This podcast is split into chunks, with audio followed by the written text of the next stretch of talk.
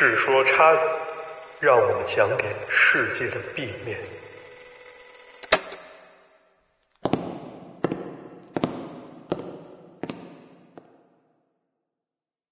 各位观众朋友们，大家晚上好，欢迎收看最新一期的《世说差语》节目。这期呢，我们来跟大家聊一聊泰国。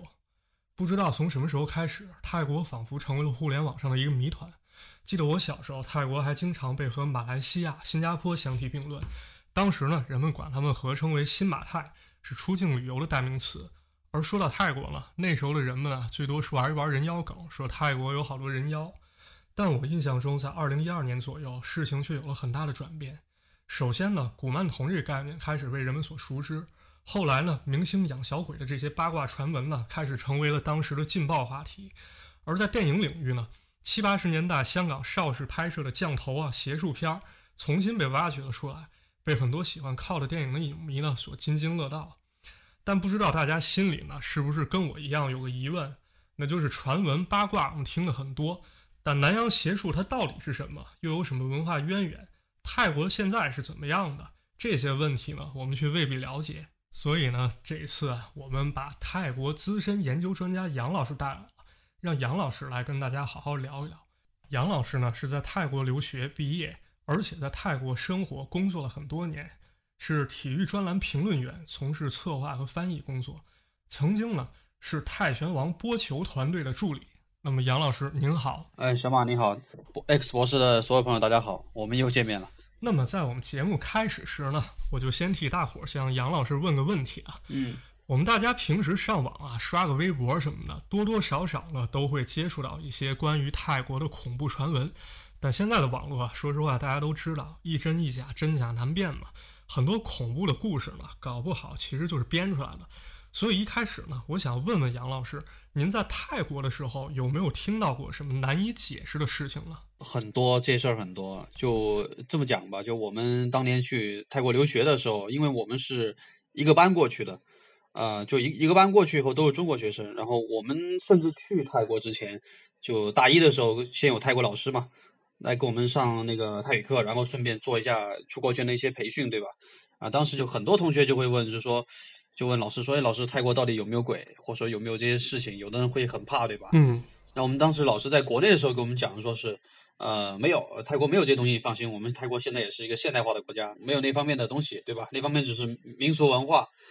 啊，然后呢，我们就去到泰国读书了呗。嗯。然后那会儿看一些鬼片，可能就觉得这这些事儿可能就是嗯拍着玩儿，对吧？到了泰国，那泰国的教导主任、学校的那些就系主任各个男生也好、女生也好，就女生宿舍，呃，跟男生宿舍自己有自己的那个宿管老师，对吧？都留学生嘛，他就会很严肃的告诉你说，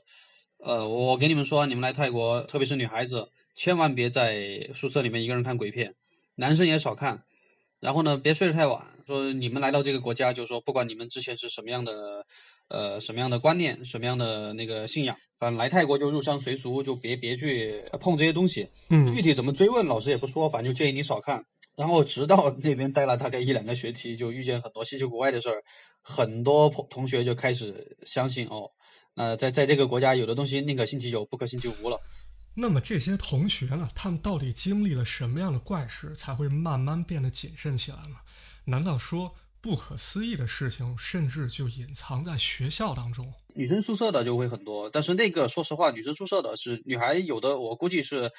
很可能是自己添油加醋说了很多很邪乎的东西，对吧？那说我们男生宿舍发生过的事儿，呃，就我们有一个同学就特别喜欢看鬼片，非常喜欢看，就去了以后就没事儿就下载来看，啊，出什么新鬼片他他都看。然后有一天做什么事儿呢？就是他。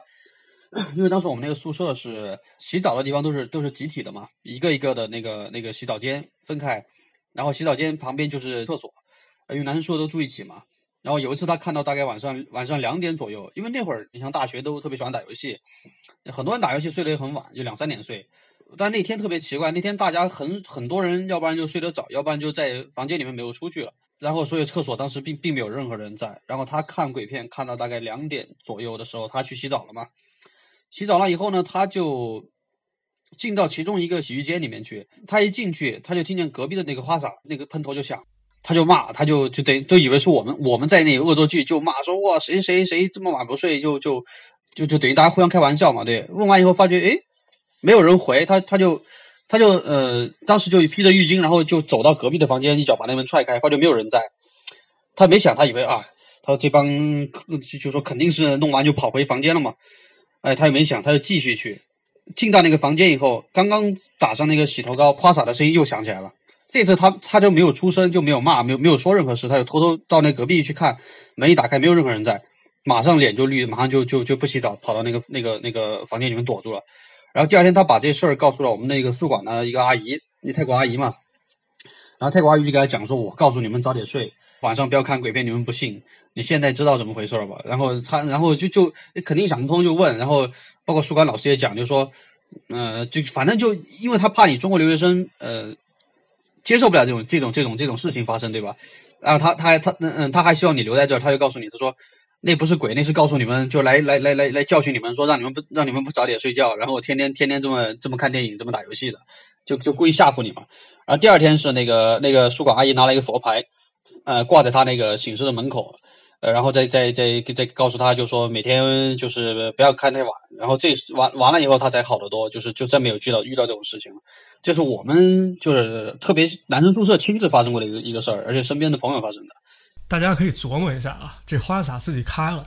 但阿姨一边没有正面回应这件事儿，一边呢又拿出佛牌去化解这件事儿，跟大家说你们半夜别看鬼片了。其实呢，杨老师之前还跟我提过一件在泰国发生的怪事儿啊，比这个更恐怖。说曾经有一位女生，她突然神志不清，而且说出了不属于我们这个时代的语言。怎么讲呢？就当时我们过去的同学，呃，有一批在曼谷，有一批在中部纳空沙旺地区。像我们就在纳空沙旺，因为我们选择了去皇家大学，就是说当时想着读公立大学嘛。其实国外私立大学比公立大学好好一些，所以我们去，呃，这这些事儿发生发生在就我们去私立大学，就去曼谷那那波同学身上。就他们是很多人倒是看见了，就是打篮球的时候，然后呢，嗯，他们楼下那个那个广场上，就就打篮球的旁边有打网球的嘛。然后打打网球的有个女生，就打着打着一半，突然间倒地了，就抽搐，也开始抽搐吐白沫这样的。然后身边的泰国人第一时间反应过来什么事儿，就冲过去，冲过去就摁住他，就发觉几个那个年轻力壮的那个成年男子都都无法把他给给控制下来，他身上力气特别特别大，对吧？然后他就起来以后就发觉就开始就一个女生就开始讲男男生的话，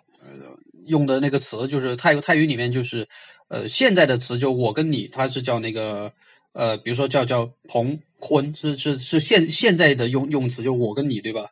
呃，但是如果换到古代，古代就就会说是就就就像我们中文古说是说我跟跟儿，不会说我跟你，然后他就会换成古代那个用词，说我我想我想我想吃血，我想干嘛？这事儿很多泰国人现场就听见就就吓傻了，后面很多泰国人就说那就现场中邪了，就不知道什么情况中的邪嘛。然后就也是找那个法师，就找那些僧侣，呃，给他就是来出咒怎么样的。最后那个女孩反正没有在那个学校读书了。那么这个事情看起来就不简单了，相当于是一个女孩无端的开始用男性的腔调说话，而且满口知乎者也，说些古文。其实呢，这种故事啊，在咱们国家也有，比如说像咱们说的台湾地区发生的借尸还魂案。说台湾呢有一个叫朱秀华的女性，死后就附在了另一个女性，这女性叫林网妖，附在了她的身上。这个林网妖呢，她原来是个文盲，被附体之后呢，不仅记忆被继承了下来，而且呢，突然能算账了，说话的口音也变了。最后这个借尸还魂的朱秀华呢，就给大家讲了很多关于因果轮回的道理，去解释这回事儿。那么聊到这儿呢？我发现，其实各个文化中的恐怖故事啊，如果大家留心去观察，会发现这些故事啊，跟这个所在的文明有很强的关联。比如说，咱们国家的恐怖故事啊，读一读，发现最后的主题经常会落在因果报应上，教人向善，诸恶莫作。那么日本讲究呢，它讲究怨灵，含恶而死的怨灵呢，要供奉起来，或者说敬而远之。那么，我想问一问杨老师。杨老师有没有听说过和泰国文化有关又比较有代表性的恐怖故事呢？我再再说再说一个事儿，因为那个事儿可能是就就女生宿舍发生的那个事儿会比较有有代表性。嗯，呃，就也还是就是之前发生的灵异事件，就当时我们去的中国留学生女孩子是在单独的女生宿舍，离学校比较远。因为一是出于安全考虑，二是那个地方不好找，因为国外大学很多不带宿舍的，这大家出国读书的都知道，都你自己找房子住。嗯然后女生集中在那那个那个群那个宿舍的时候，当时呃有一个事儿很非常非常的著名，就是导致于我们学校那个有一个有一个教室封了一个学期，就是不让使用，然后那个那个教室门口贴着封条，而贴着贴着那个有咒符的封条，是那是那个样子。呃，然后当时是什么情况呢？是我们有一个老师，当时他是博士在读，是我们一个一个我们系的一个比较出名的一个老师，他跟大多数人不一样，他是在泰国的寺庙里面读完的高中。泰语里面“文化”这个词叫 Watnatam thai”，就是 “wat” 就是寺庙的意思，然后后面那些词就是寺庙里面的行为准则，等于是“文化”这个词的词语构成是这个意思的。等于说以前古时候中南半岛，你所有的小孩儿。包括皇家也好，普通小孩也好，你想完成关于知识、关于学习的这个过程，你得到寺庙里面去。寺庙是所有中南半岛地区的活动中心，就等于说寺庙是非常重要的一个组成部分。它到了现代的现代的社会，寺庙虽然已经不像以前一样说你你你能够在寺庙里面完成各种教育、学习各种东西，但你在寺庙里面，呃，你比如很小就出家，在寺庙里面接受那些文化课，你最高待满九年是等同于你有高中学历的。在泰国现在也是这样的。嗯。但前提你在寺庙里面上课，就九年以后，你如果寺庙你结束以后，你你可以选择去考方丈，哎，我可以竞选方丈了。你不选择考方丈，你就可以参加考大学。就我我认同你有同等学历考大学。然后我们那个老师就等于是在寺庙里面待了九年，出家出出了九年嘛。出家九年以后，然后据说他就有阴阳眼，就能看见通灵的东西。嗯。然后我们学校当时有一个泰，他们班有一个泰国女孩，呃，心脏病走就走得很急嘛，心脏病去世了。嗯，去世以后呢，然后就有点名，就每天上课要点名嘛。嗯。然后那天那老师去他们那个班上课点名的时候呢，就点到点到的时候，他就发觉视觉事情不对劲，他就看见那个女孩已经去世，那个女孩坐在最后一排。然后他看见那个情况以后，他对他的脸色就变了，变了以后，然后什么话也不说，关上那个点名册，转身就开门就走了。然后所有泰国学生反应过来是什么事儿，跟着他一起跑了出来。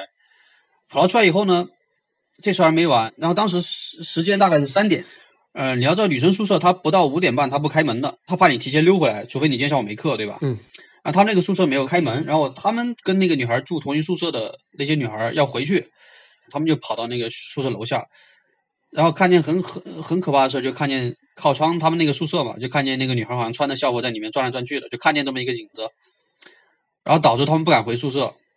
第二天一早。女生宿舍那边的女生同学就告诉我们说，一早就来了一堆僧侣，对吧？嗯。呃，按理按理来说，小小乘佛教是严格你禁止就是去碰触碰女性的，因为他的那个教义很严格嘛。对。但但是那天是做法，然后有很多也男的老师也去了做法，然后在那儿就从早练练经就练到晚上，就给他超度嘛。据说就有那个方丈就跟那个通灵的就跟他沟通说说，你已经去世了，你你你你为什么不去投生什么的？他他当时意识不到自己已经走了。他就觉得，他说我还没毕业呢，我还想我同学。他说我还没有毕业，我舍不得这里，我还在读书呢。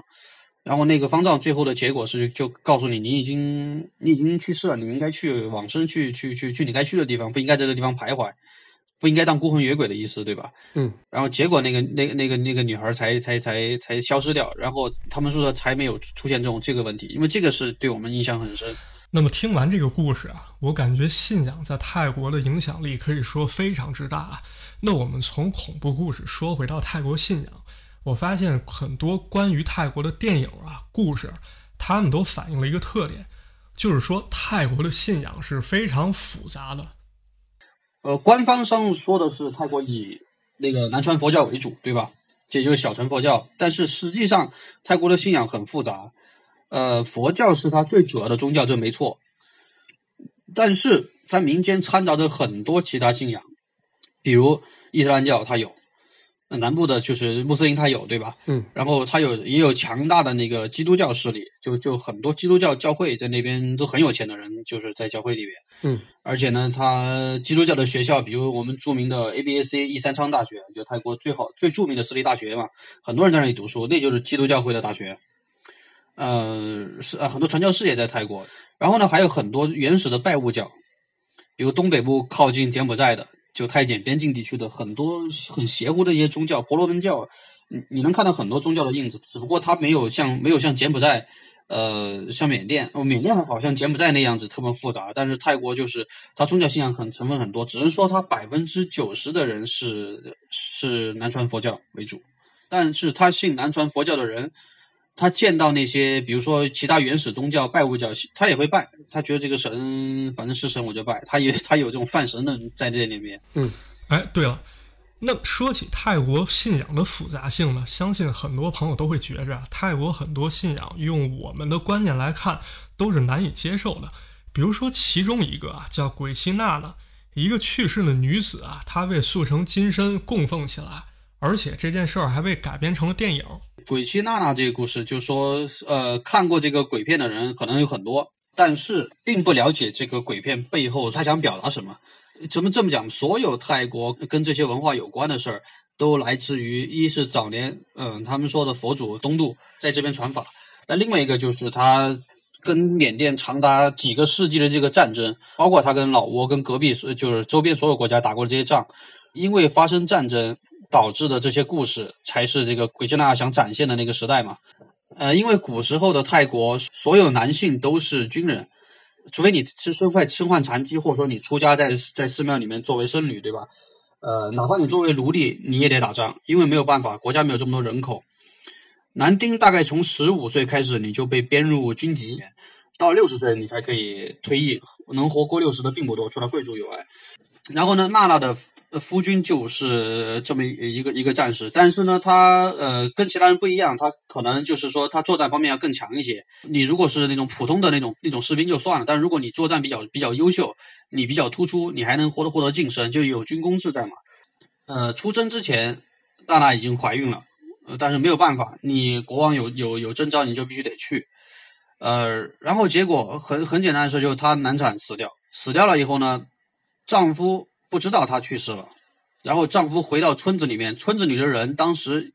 因为她一个难产在家死掉，对吧？嗯。村子的人都想给她埋葬，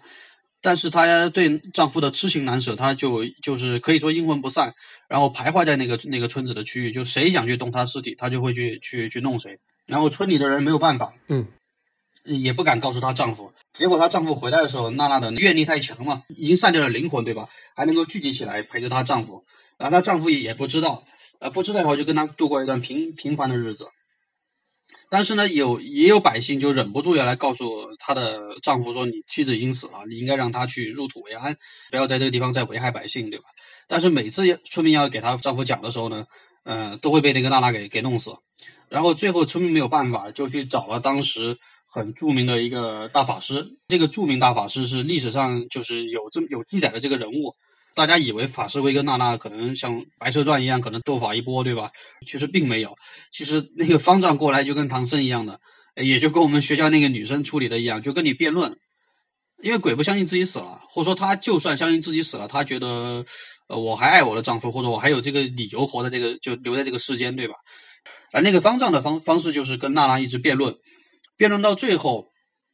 娜娜就相信了，说我确实已经已经去世了。必须得安心的转世，这个村民跟我的丈夫才有可能获得更安定的生活。然后她的丈夫明白以后，本来也也也已经被吓傻了，因为他也不知道跟鬼接触了这么久的时间嘛。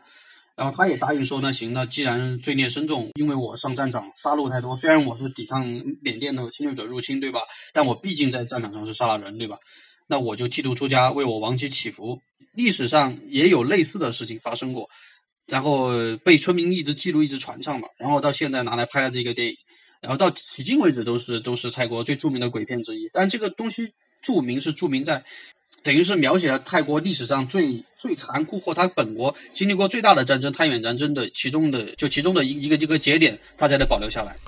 那么杨老师，我随便多问一句啊，其实呢，我们现在翻翻微博啊，或者说小红书。会发现，现在很多人去泰国旅游的时候，还是会去选择拜一拜这个鬼妻娜娜。但是这背后的故事啊，这拜的人他未必会了解。那么这些人去拜鬼妻娜娜，他们主要想求些什么呢？哦，这么讲吧，你在泰国，嗯，你如果是去拜这些，呃，所像泰国人叫叫阴牌或者叫叫邪神，对吧？就除了正统佛教那些神以外，这什么叫正统佛教的神呢？比如说佛祖，这边这不用不用不用讲的。佛祖，然后呃，比如说呃，观音菩萨，呃，比如说哪怕关羽，他都都算说你拜他都是各管各的。比如说相神，我管艺术文化；比如说你你你你你很喜欢艺术文化，你供相神，这很正常。比如说你呃你喜欢打拳的，你喜欢干嘛？你拜哈努曼对吧？拜拜就是孙悟空的原型哈努曼对吧？获得战斗力这些都可以。然后包括历史上真正存在过的大法僧高僧圆寂了以后，你拜这个高僧也可以。比如说像像著名的像什么郑信王啊，比如说什么断剑侯爵这些历史上著名的战将，你去拜他也可以，就是他是将军，你拜他也可以。但除此之外，比如像娜娜、像蝴蝶、像壁虎、像老虎、像各种古曼童这些所有东西，你去拜他的，基本上就是求两个点：一求财，二求姻缘。然后这个求姻缘是求什么呢？就是我比如说我很喜欢这个男的，我跟他结了婚，或者我跟他谈恋爱，嗯，然后他不喜欢我或他干嘛，我想把他留住。就我我不希望他离开我，那你就会去拜这些，就去拜拜娜娜，一般就求这个东西，求这个事情。刚才杨老师提到求姻缘呢，我刚好想到泰国文化或者说东南亚文化传播的一个重要节点啊。我印象中呢，率先尝到泰国恐怖甜头的应该是香港邵氏电影公司。在七十年代的时候呢，邵氏电影就看准了泰国文化中一个非常非常劲爆的题材——降头术。而且呢，他们派出了当时啊非常英年才俊的演员狄龙，拍了《降头》《勾魂降头》这两部电影。这个故事呢，其实说起来很简单啊，就跟杨老师刚说的求姻缘比较类似。说狄龙是个大帅哥，人见人爱那种，但是他有女朋友。那么这个时候呢，就有一个第三者想要插足，但狄龙呢刚正不阿，你百般勾引就是没用。那么这第三者呢，就找到当地的降头师。企图用这个降头术的方式啊，把狄龙给迷了，横刀夺爱。但最后电影的结局呢，往往还是邪不压正，邪恶的一方呢被正义的一方所制服。那么由此看来呢，我们的内容又引出了另一个话题啊，降头。呃，降头首先它不是佛教的佛教的东西，呃，正统佛祖就可不可能会传这个东西给，就就就是佛祖这种这种大智慧者，他不会就不会去去触碰这些东西。呃，甚至我我们国家孔子也止步于怪力乱神，他也不弄这些东西。但是止步于怪力乱神，他是他证明可能当时已经有流行这个事儿了，对不对？没错。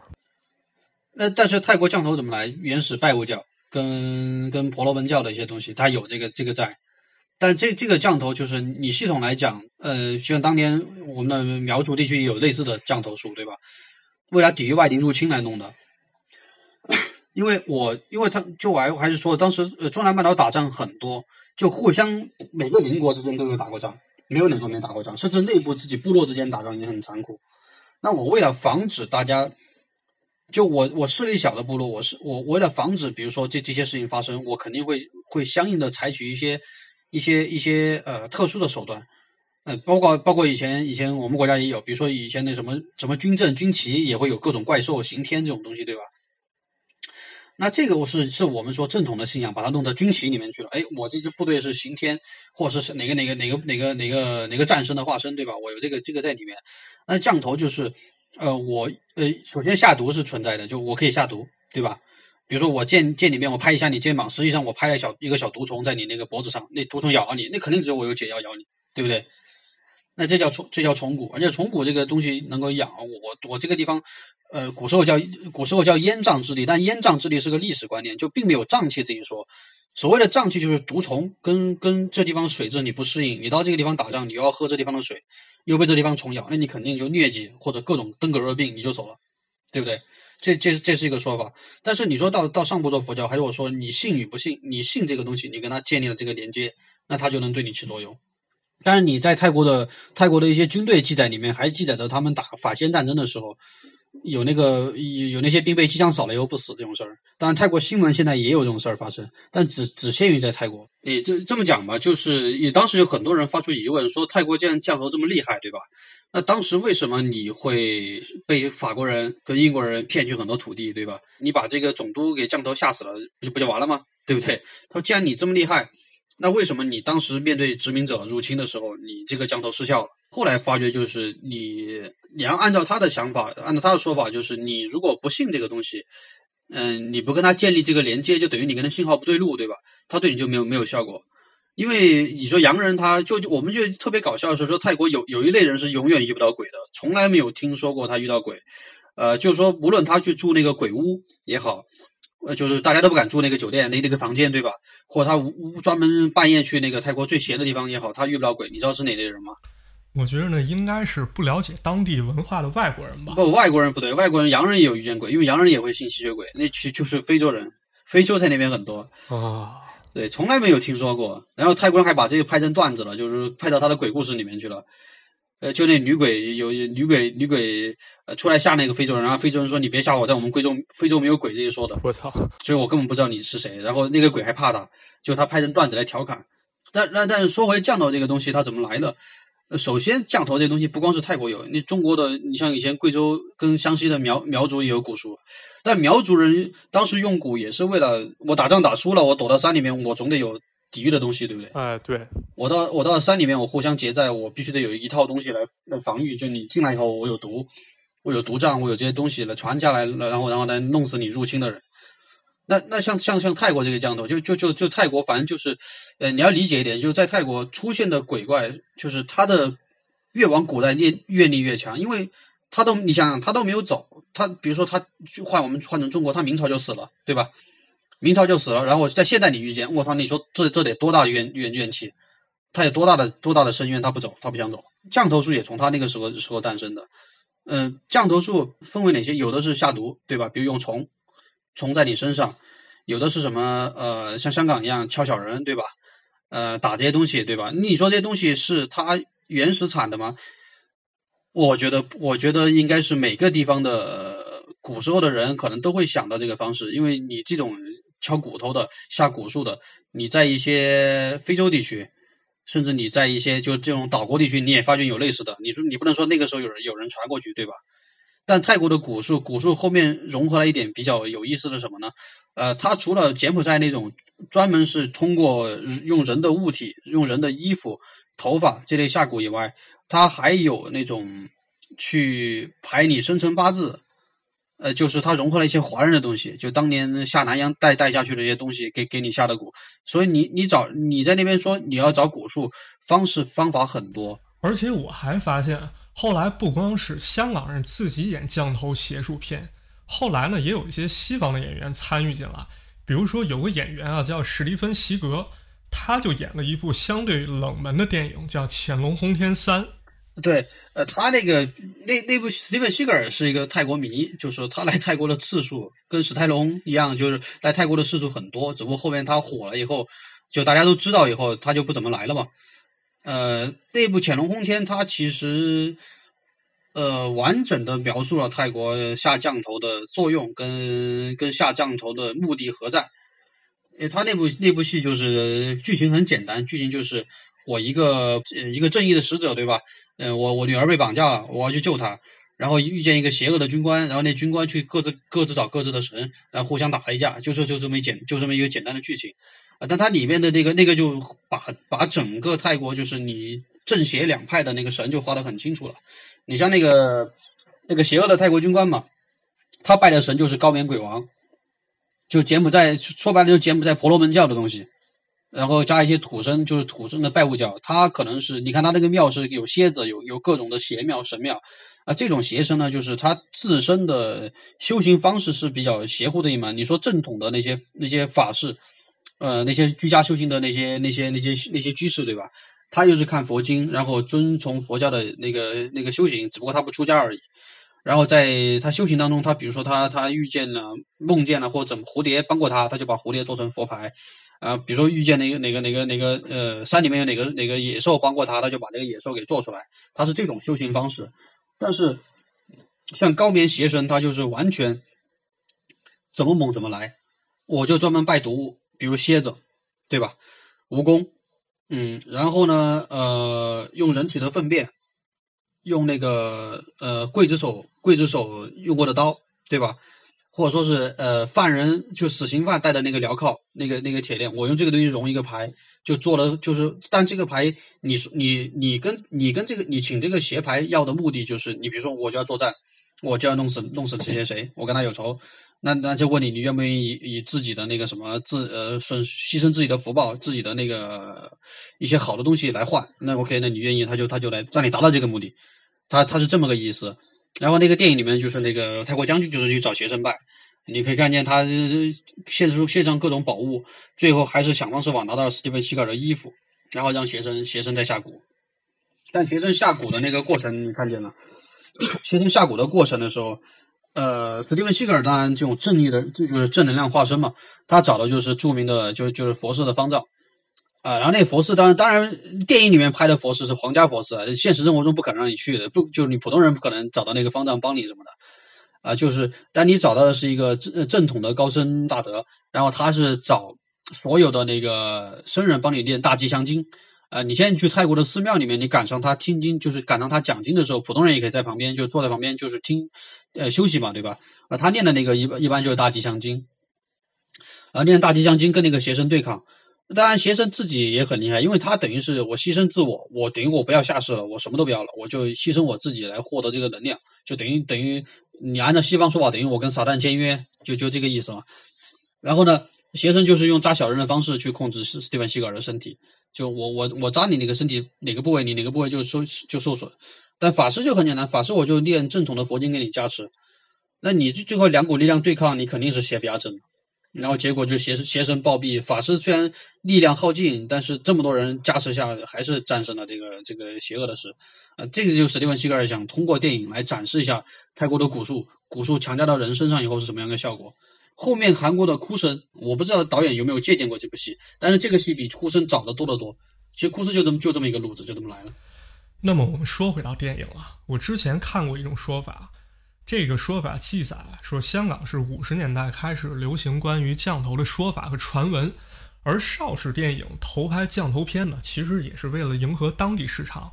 据说六十年代的时候啊，邵氏就在东南亚有一百二十家电影院院线了，这个数目还是相当可观的。那么降头逐渐进入我们的视野，是不是可以理解为一种经济贸易背后的产物呢？只是说它再一次火，肯定是通过香港电影。但只能说这个东西之前很久就有了，就你要研究它的历史，对吧？但你要说它能够发展壮大，被做成文化出来推广，嗯，灵异文化也好，或电影文化也好，它来推广，那肯定是香港电影来来来做的。但进入大家视野以后，大家会发觉，特别是你像我们像贵州人、广西人跟湖南人，对吧？还有云南人，他会觉得哦，哎，香港电影看那个降头，我们也有啊，他不会觉得特别新鲜。觉得特别新鲜是北方人，他会觉得哇，这个东西有意思。你你说它是商业，就是怎么讲呢？就是说，香港就是在呃一个独特的时机，就是就是当时南就是南下香港的这这这波这波艺艺人，对吧？呃，南下香港以后，当时还有一个选择就是再去南洋。呃，那下南洋历史，你最早可以追溯到宋朝，然后后面明朝明朝郑和下西洋的时候带了很多人到南洋去发财，那就导致于南洋一直是一个。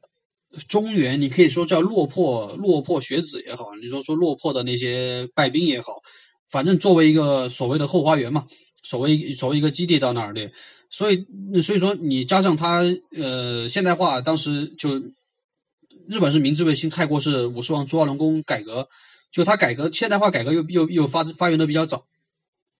最后导致于他比较比较早的成为一个呃文化的一个。嗯，你可以讲，可以讲文化的一个一个一个后备基地吧，所以导致香港的那些艺人，呃，很多都有亲戚在泰国，都有很多亲戚在南洋。那你说他们当时做市场的时候，大陆不好做，他肯定会往南洋走，这没得想的。嗯，哎，对，而且还有很多导演演员啊，其实都在东南亚居住过，像这个陈可辛导演。对，就陈可辛的父亲陈炯明先生。啊，就我们在在曼谷见过几次，就以前工作的时候，呃，就就陈陈老先生是以前是泰华第一笔，就等于是泰国的呃华文媒体里面陈先生的文笔是最好的，也最出名的。然后陈可辛先生能讲一口非常非常好的泰语。泰国媒体给他做深度专访、深度访问，就对于等于是我们我们的节目，比如说你像《杨澜访谈录》这种，对吧？啊，在泰国给他做过一句用泰文来采访的，然后他用泰文全部回答，然后大家都当时都吓到了，就包括我们在泰国的都吓到，说没想到陈导的泰语这么好。那就但是但陈可辛导演自己也说，陈炯明他他父亲是最早在香港拍片，但是亏了嘛，当时大家都拍动作片，然后动作片市场不好，然后没办法，他只有再回到泰国，因为本来就泰国华侨嘛。那再回到泰国去去去在媒体行业去去去发展，然后陈导就陈陈可辛导演就在泰国读完的整个中学时代在泰国度过的，就读的是国际学校，但但是在在泰国读完了整个中学，然后大学的时候才去到国外，才去了美国读。但那会儿啊，他自己也说，他毕业以后就在泰国去，呃，怎么讲呢？就当时大家拍片在泰国拍，因为泰国便宜，懂吧？当时拍拍戏，香港成本高，然后香港拍戏不光成本高，很多东西你还不能拍，比如说炸车不让拍，呃，然后那个呃追追车不让拍，然后这事儿我还是从陈嘉上导演口中知道的，因为跟陈导有有有机会见过几次面嘛。然后陈嘉上导演给我讲，他说当时比如他跟周星驰拍那个《逃学威龙》的时候，对吧？他被拍《逃学威龙》的时候，我们知道最最经典的一个镜头，就周星驰演交警，然后在旁边举黄牌红牌。那个时候，他刚刚举完那个黄牌红牌，然后警察就来了。然后他跟周星驰，他就最后一个，他说当时要拍戏，他最后一个扛着摄像机跑的，他要等周星驰先跑，跑完以后他马上就马上就扛着摄像机跑到那个车里面，然后就开着那交警走了。他说每次他当时拍戏就就是这样子的，扛着摄像机就等着，随时准备跑路。因为当时他们是在这种环境下把我们看到的很多经典镜头拍完的，包括刘伟强导演，刘伟强是。嗯，陈导跟我说，刘伟强是怼警察怼的最凶的一个，所有香港导演导演里面就没有警察来，刘伟强上去跟他吵架了，就凭什么我不能，为为什么不能拍？就就每次这样。但这些镜头在泰国完全不用担心警察，警察要协助给你拦维护秩序，所以他们会把这些东西拍弄到泰国去拍，泰国就这样给拍出来的。所以导致当时泰国很多那个香港那个很多电影人就把那个片场基地放到了那个泰国。那比如比如说最著名的吴宇森导演，这大导演对吧？然后吴宇森导演在那边拍的时候，陈可辛导演就给他做片场翻译，因为你需要沟通嘛。那泰国一开始不会拍，他他拍电影拍的很很很一般，很普通，就是很简单的话剧形式。但真正学会拍电影是香港人带起来的，就吴宇森导演他们这波这波在泰国开始拍，拍了以后我需要人协助，那陈可辛导演做翻译，然后就把泰国的剧务也好，然后泰国的各个行业的这些人也好。包括泰国广告的导演，当时就是呃最最早一批学徒也好，就是跟着香港一些电影人学起来的。那学起来的同时，他肯定会有很多东西题材，我要告诉你，对吧？就之前我去泰国之前，我因为我楼下是个泰国人，我我在贵州，但我楼下那个是一个泰国老华侨，呃，他是因为很奇特的原因来到了来到我们贵州，然后我当时他的小孩就去泰国，然后我们去泰国之前，当时就会很担心，因为看电影都泰国这么乱，不是毒品。就是古惑仔老大蒋天养蒋天蒋先生在泰国对吧？就是这种，就是就这种很不好的、很不好的那种那种信息传递给我们。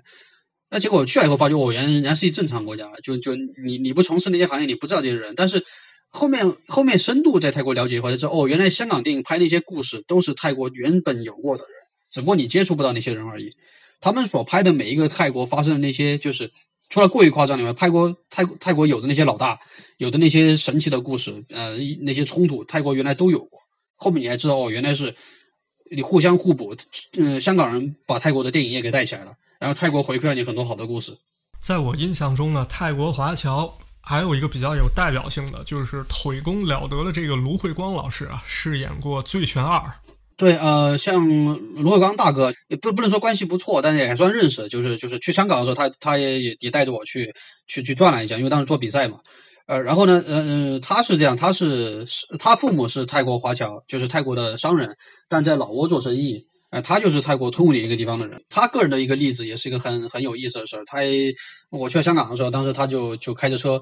带着我去那个九龙塘那边转。他就告诉我说：“你看，他说阿天，你看这个地方全是泰国店，晚上全部是泰国餐馆，然后写的是泰文标识，能用泰语。”我就问他为什么，他说：“我刚来香港的时候，十八岁那会儿，小孩一个嘛。他刚来香刚来香港打拼的时候，那会儿流行的是泰国泰国的人，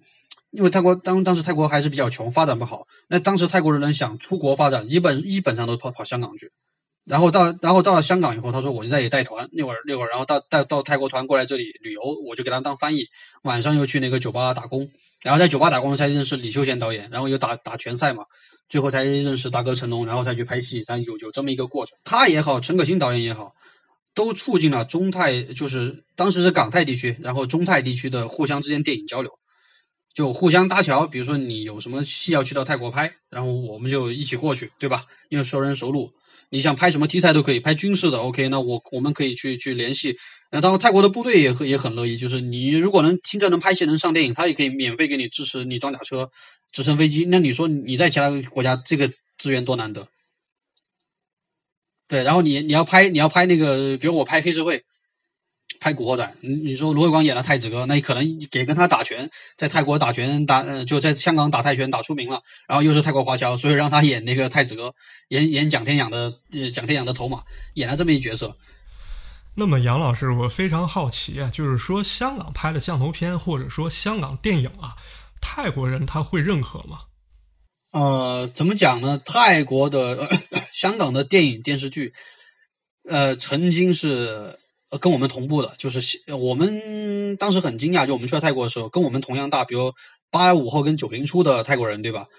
就我们小时候看什么电视剧，他们就看什么。然后他们一样痴迷，然后痴迷到什么程度？比如说你现在在内地，你哪怕九零初，你不会对何家劲很痴迷了，对吧？不会对展昭很痴迷了，对不对？那我告诉你，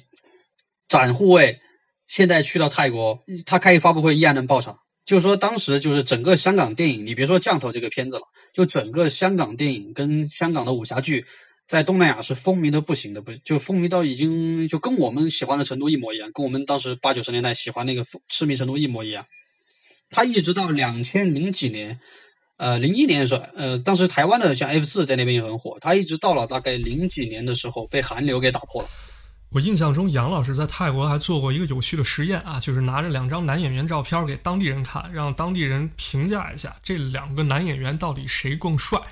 对，就我拿何润东跟吴彦祖的照片给泰国女孩看，泰国女孩都说何润东比吴彦祖帅。我就很没话说，因为就被韩流给带歪了，就是。然后，但你问当时我们去的时候问那个呃，比如八五八五前的那些那些女孩对吧？呃，他们就会觉得说是，哎，他们会就会就能欣赏我们，比如说传统那那那那那代审美。那么看到咱们的流行文化在泰国传播了，我还有一个问题比较好奇呢，就是前些年呢，泰国的邪术，比如说古曼童啊，在咱们国家非常流行，就是现在泰国当地本地人啊。他们怎么去看待这些现象呢？我这么讲吧，正常泰国人，你受于正统教育的泰国人，呃，信就拜佛是很多人会去拜，他会把这个作为生存就是生活的一个方式在里面。但你说对于小鬼就邪神这一路，对吧？呃，信的人，嗯，我估计我个人的估计啊，百分之二三十就这样。他会觉得一般泰国人觉得没事儿，别去拜这个东西，他没有。就当时中国流行佛牌的时候，对吧？一二年以后，好多牌泰国人来看见就就吓得我，这你们怎么敢请这种牌？很多泰国泰国人是这种态度，因为在泰国，嗯，他说你不是特别特别的要求，或者说你不是特别信这个东西，没有人敢带的。他家里面就供佛像，就我说的供佛像、供供下象神，一般供这几种，因为泰国人喜欢比较喜欢艺术文化、舞蹈这些，对吧？他会供一个象神，我们叫帕皮卡内，就是象神。嗯，然后供供佛祖，或你有的家，比如警察家里面会供供供关羽，这个很有意思。就警察家里面供关羽这事儿，我曾经很多年前在那个，当时在在泰国一个一个一个移民局去到那个办事儿，然后就看见那个那个那个那个副警长，你知道他是一个警察少校嘛，他那个背后就有一个巨大的关公雕像。我当时问他，我说，哎，我说我说警官，你为什么还会拜关羽？他给我一个很很很有意思的答复，他说。他说：“我拜关羽，他在我们在我们看来啊，就说他说他叫赵破关乌，就是你要翻译一下叫你你赵破的意思等于是教父的意思，但是他不能讲你就叫叫叫关二哥吧，这么这么好一点啊，就关帝爷对关帝爷对。他我们拜关帝爷的原因是因为关帝爷实际上他是主守的，他是守护一方领土的，他不是一个爱进攻的人。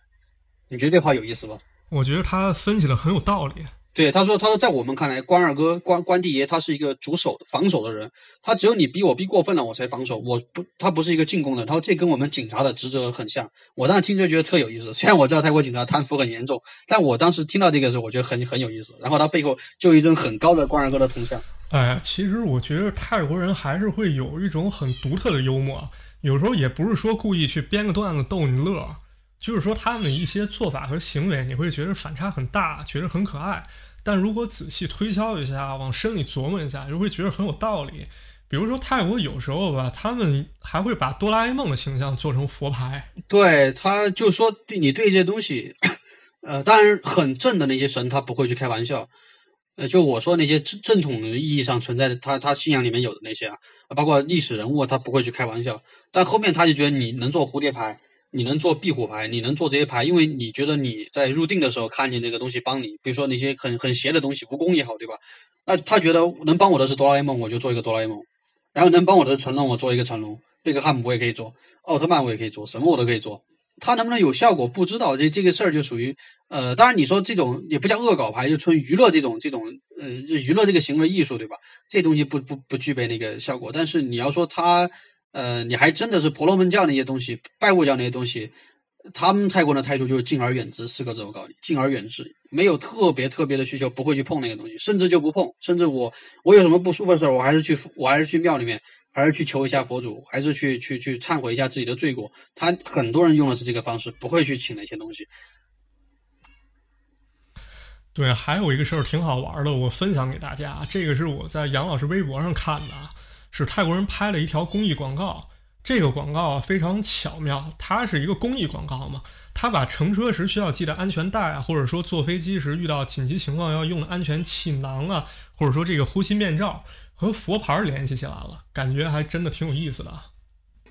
啊，对，就就就泰国广告那就佛牌那广告，就它是是那生活中娱乐东西嘛。但说到泰国广告为什么拍这么好？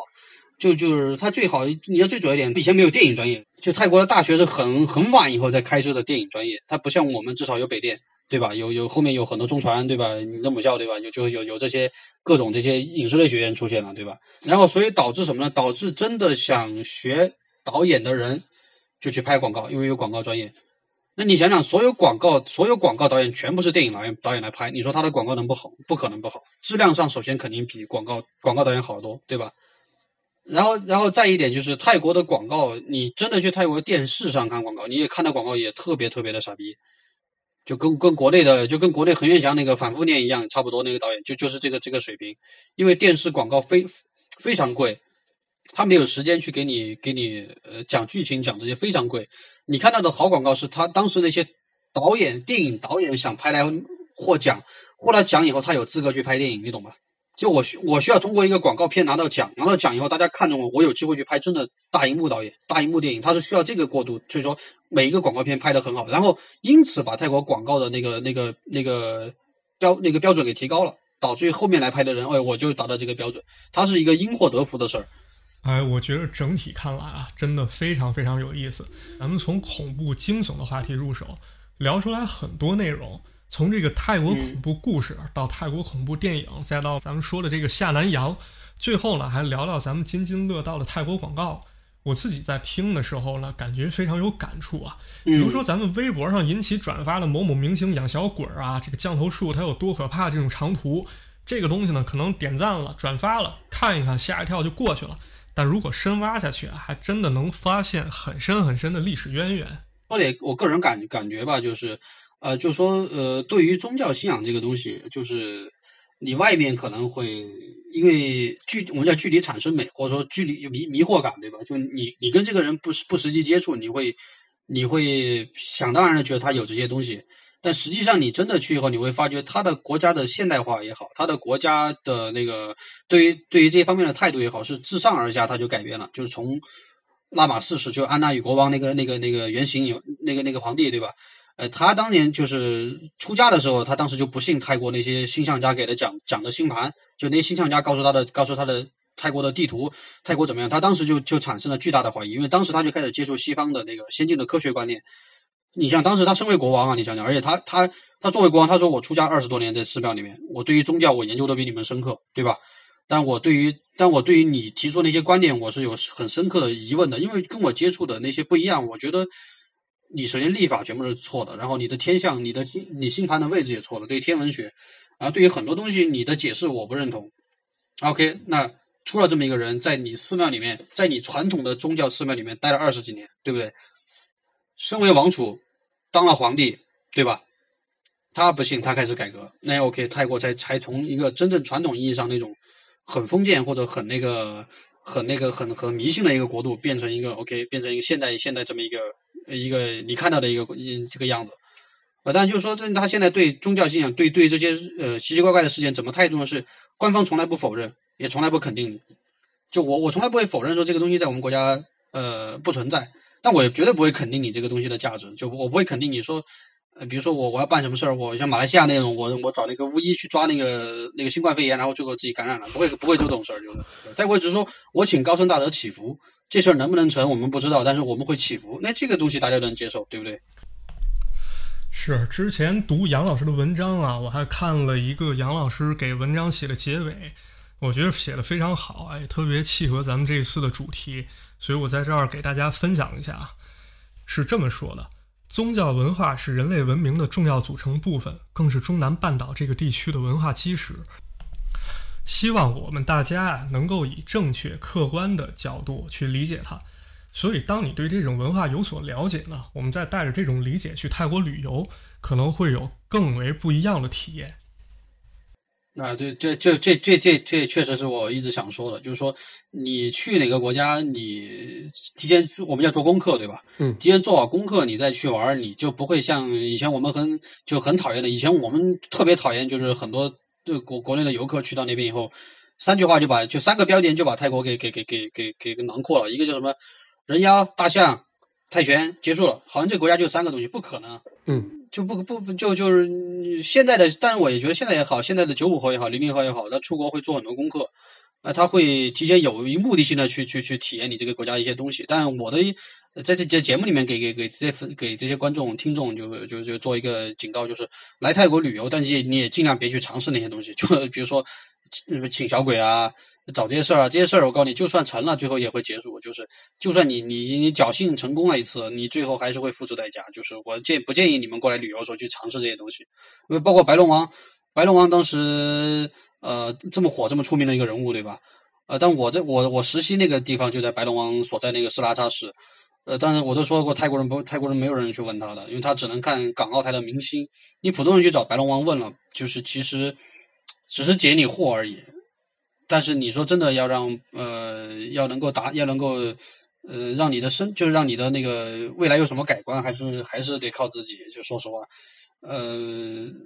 我就建议真的你大家去泰国旅游，千万别去呃专门为了请小鬼，或专门为了去去去去找那些。呃呃，有所求去拜那拜那些，就是我们叫什么，就是非正统的那些神灵嘛。你但你说你去求四面佛啊，去去拜佛，去还愿那没问题，但不要为了那个东西专门去去去弄这事儿，就别随便去体验这事儿。哎，那么在分享过后呢，杨老师呢还给大家提了个醒，希望呢能够对各位朋友有所帮助。